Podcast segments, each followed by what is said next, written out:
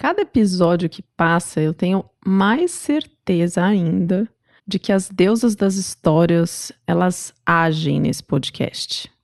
Eu sou a Marcela e esse é mais um episódio do Baseado em Fatos Surreais. Aqui eu te convido a colar o ouvido no radinho e mergulhar comigo nas histórias das heroínas. Quem são as heroínas? São essas mulheres incríveis que passaram por situações surreais na vida delas e mandam essas histórias para cá. Como? Para o e-mail bfsurreais.gmail.com. Você quer ser uma heroína deste podcast?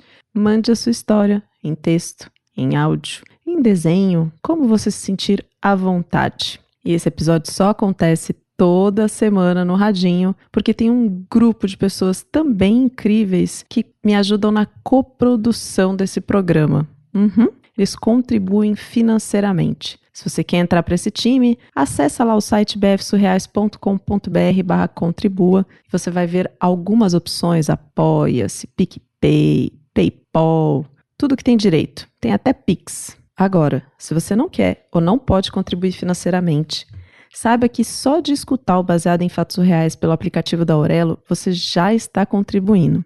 E se você vai no Spotify ou no iTunes e dá cinco estrelinhas, mais pessoas ficam sabendo do programa.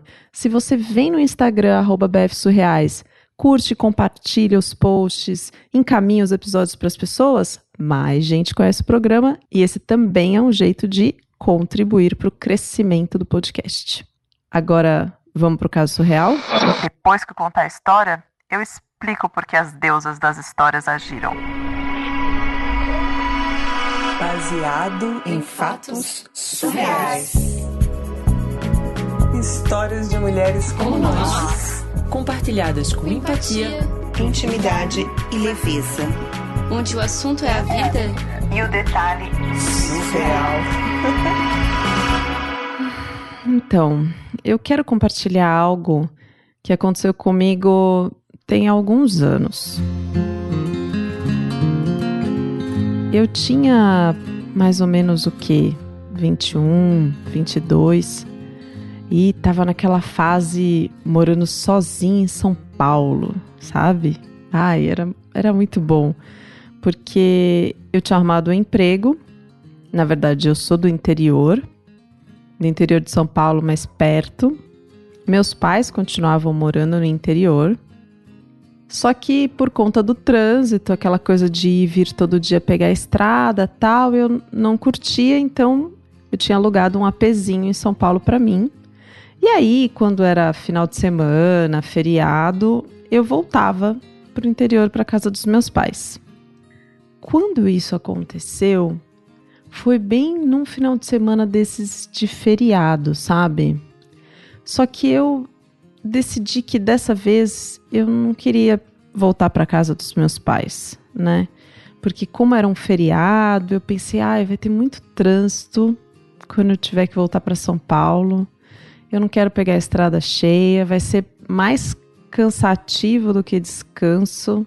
E aí eu decidi usar o feriado para ficar em casa, mas não só descansar. Eu queria fazer aquela faxina no apartamento, sabe? Sabe aquela que você tira até as teias de aranha do cantinho assim? Pois é. E meu apartamento, ai, ele era uma graça. Ele não era muito grande, mas ele tinha assim uma, uma sacadinha, sabe? Não era uma varanda gourmet, não, era uma sacadinha mesmo, assim. Só que apesar dela ser muito gostosinha e eu ter a vista de fora e tal, ela me dava mais trabalho do que qualquer outra coisa, porque juntava muita poeira. Mas assim, muita poeira. E quando chovia, inundava a sala. Pois é, porque a porta simplesmente, eu não sei como, deixava a água passar. E aí ela estava precisando de uma boa lavada, o que era um inferno para minha rinite, porque não sei se eu te falei, acho que não, mas eu tenho rinite alérgica, então eu começo a fazer faxina e fico estragada. Mas eu resolvi que eu ia vencer aquele dia, ia vencer a rinite e eu ia vencer começando pela sacada. Então, tava eu lá naquele sábado de feriado, munida do meu esfregão, do rodo, do balde, com aquela roupinha, sabe? Roupinha de faxina de final de semana, que é aquela roupa mais confortável, antiga, surrada, lindíssima, né?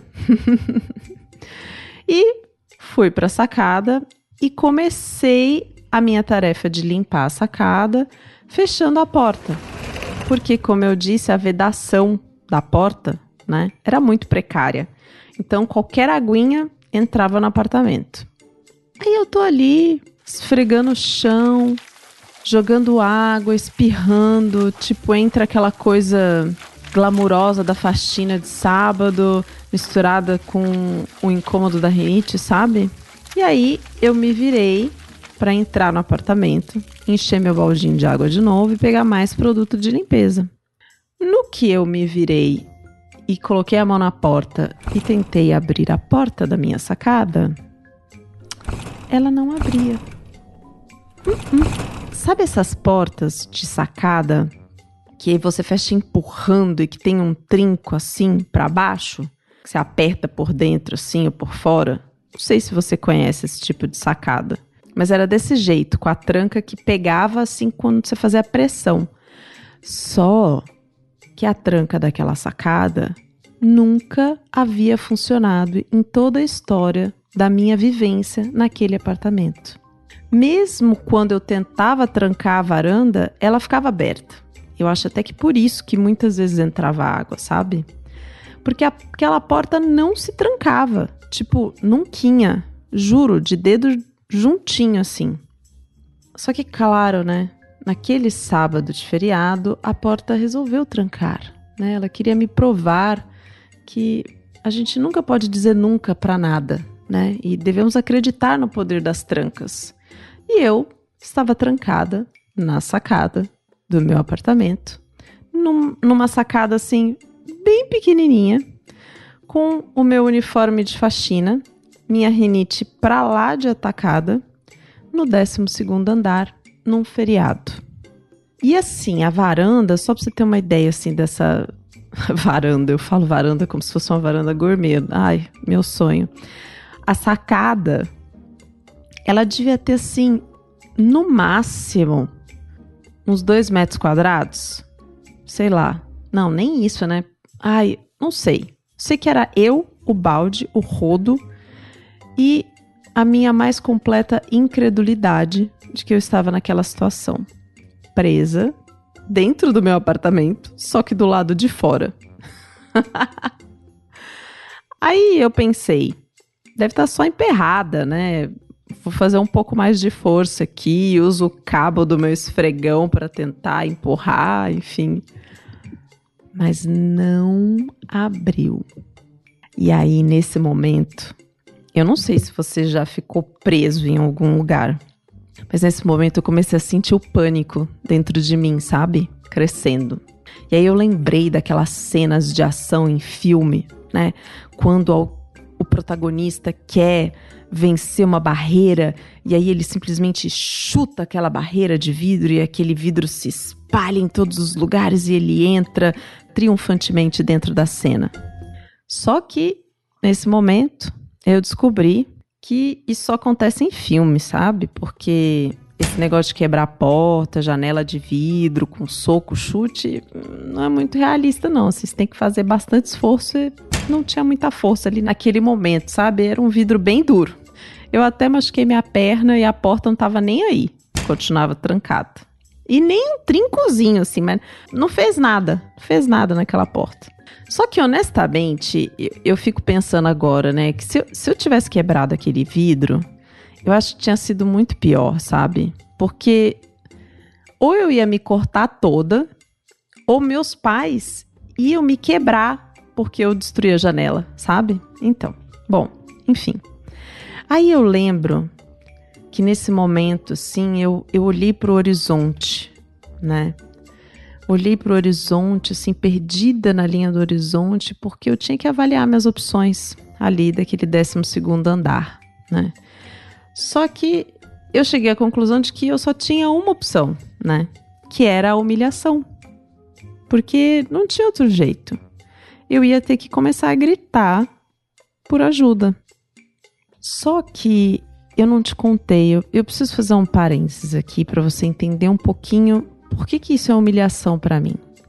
Eu sou aquele tipo de pessoa que tem um certo problema com a própria voz, sabe? Eu odeio falar no telefone. Então, para mim, mensagem foi maior e melhor invenção da humanidade. Eu morro de pavor de microfone. Se por algum acaso eu tenho que gravar um áudio para alguém, eu não escuto, porque eu tenho vergonha da minha própria voz.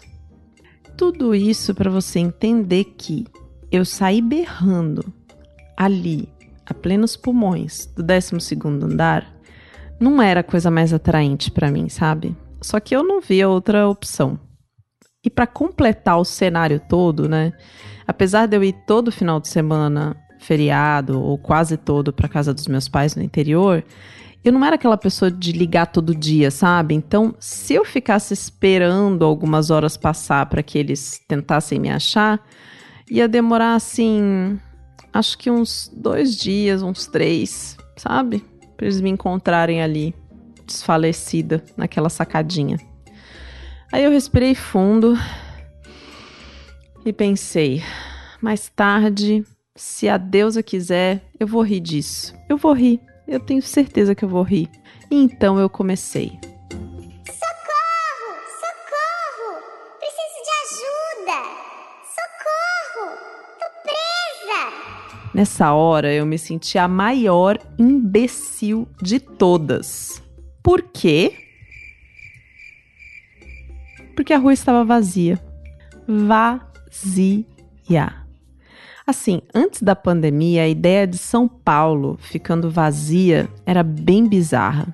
Mas, como naquele dia tudo estava alinhado para aquele acontecimento, a rua estava vazia. E aí, quando alguém, assim, a sombra de uma pessoa se aproximava da rua, eu me esguelava. Socorro! E variantes, assim, berrando. Mas a pessoa passava sabe? Passava. Nem tchum. Teve uma moça que ela me ignorou completamente. Passou um cara de bicicleta que, juro, eu enxerguei lá do 12 andar que ele nem piscou quando ele me ouviu gritar. E teve uma mulher que, quando me ouviu gritando, virou a cabeça, olhou para mim, diminuiu o passo, mas não me ajudou. Foi embora. Bom, eu sou pequenininha. E a minha voz. A minha voz é tipo assim do Alvin e os esquilos, sabe? Bem fininha. Por fim, um moço do prédio do lado do meu saiu para caminhar com seu cachorrinho, né? Graças a Deus esse cachorrinho precisava cagar. E o meu prédio era um pouco mais recuado assim com o dele, então ele estava mais próximo de mim do que as pessoas estavam passando na rua, porque era um condomínio de prédios, né? E aí, quando eu vi, eu pensei, é a minha salvação. Enchi os meus pulmões de ar. Ele me ouviu, claro, né? Não tinha como. Aí ele se virou desconfiadíssimo assim. E eu gritei de novo. E aí ele muito calmamente, né? Até parecia que eu tava gritando mais do que o necessário. Falou: "Depende". Coitado.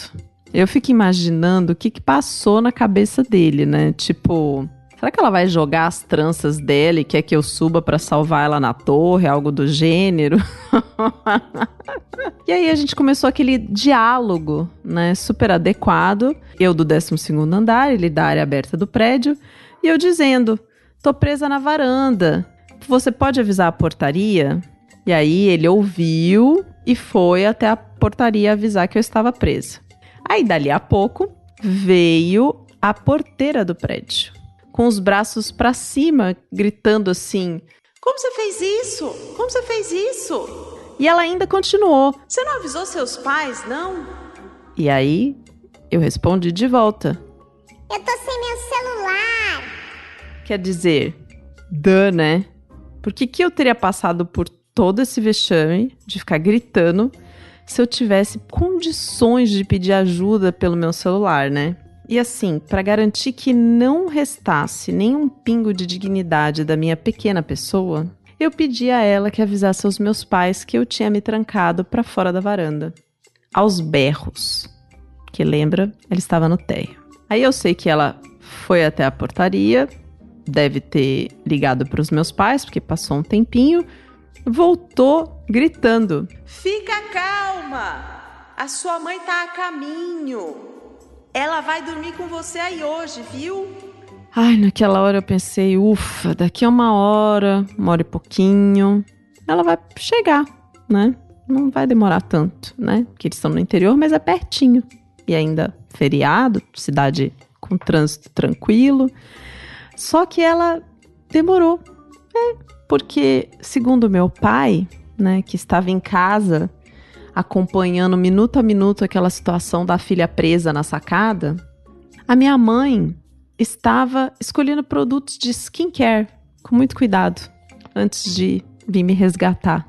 Valeu aí, mãe, por esse dia, tá? Eu espero que hoje a sua cutis esteja maravilhosa e que você nunca deixe ela para fora de casa.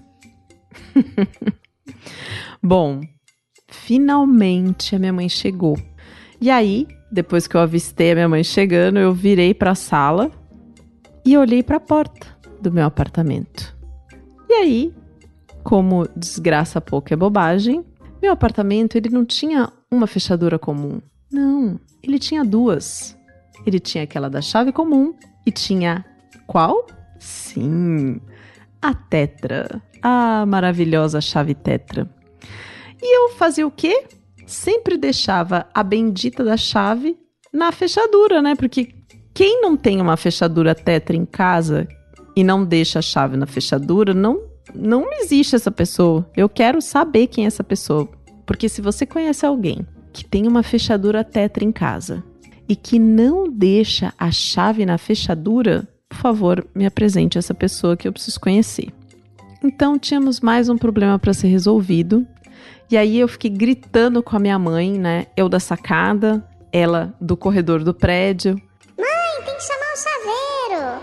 E nessas, eu sei que eu passei ali o quê? Umas quatro horas no total. Porque ela teve que chamar um chaveiro, aí ele não estava atendendo, aí ele indicou o amigo, aí ligou. Enfim, aquela confusão de chaveiro no feriado que eu nunca sei como a gente acha um chaveiro no feriado. Mas tudo se resolveu. Depois de quatro horas presa na sacada, eu consegui sair, pleníssima, com meu esfregão, meu balde e meu look de faxina para retomar um pouco de dignidade dentro de casa. Só que eu pensei assim, e eu acho que deve ser o que você está pensando agora. Poderia ter sido pior. Eu poderia ter passado essas quatro horas apertada para ir no banheiro.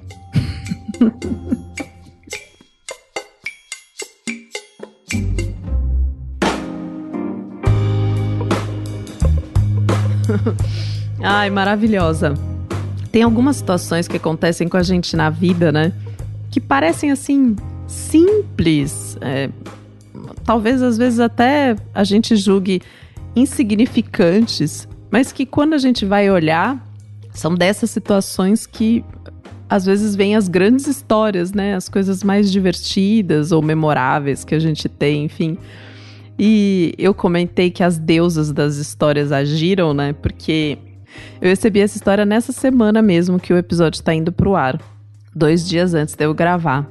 E exatamente neste dia, eu saí às 7 horas da manhã para fazer RPG, porque eu estou com um problema na coluna, então eu tenho que fazer RPG.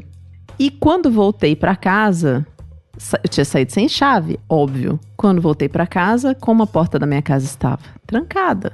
Tinha alguém em casa? Não, não tinha ninguém em casa. Porque o marido saiu para fazer feira com os cachorros. Detalhe, eu tinha 3% de bateria no meu celular. Porque nessa hora você vai ter sem a chave, você vai estar sem bateria e você vai ter uma reunião. Porque eu tinha uma reunião exatamente dali 15 minutos, né? E aí eu peguei reuni todas as energias que eu tinha orando para as deusas e comecei a ligar pro meu marido e mandar mensagem, querer saber onde estava, enfim. Fiquei dando voltas e mais voltas na frente da garagem de casa, até que ele chegou pacientemente, não entendeu porque que eu tava ali bufando, né? E abriu a porta e eu pude entrar. E aí, nesse mesmo dia, essa história chegou. Por isso que eu digo que as deusas das histórias agem, sabe?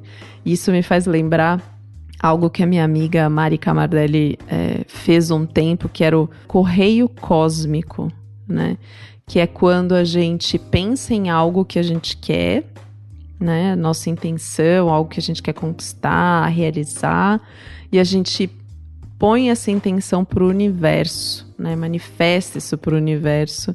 E aí esse correio cósmico faz com que isso seja entregue para você.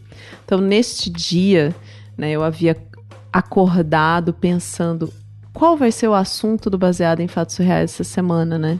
Vivi uma experiência, na sequência recebi um e-mail e pensei, só pode ser essa história, né? Só pode ser essa história. Heroína, muito obrigada. Você escreveu um texto muito fofo, muito fofo. Inclusive, eu mantive aqui várias das coisas que você. do jeitinho que você escreveu, que eu acho muito legal isso. Se você que está ouvindo essa história quer contar uma história por baseada em fatos reais, compartilha no bfsurreais.gmail.com e lembre-se, compartilhe essa história com alguém. Vai, faz com que mais pessoas escutem o baseado em fatos reais, conheçam as heroínas, vivam essas emoções. Até o próximo caso surreal.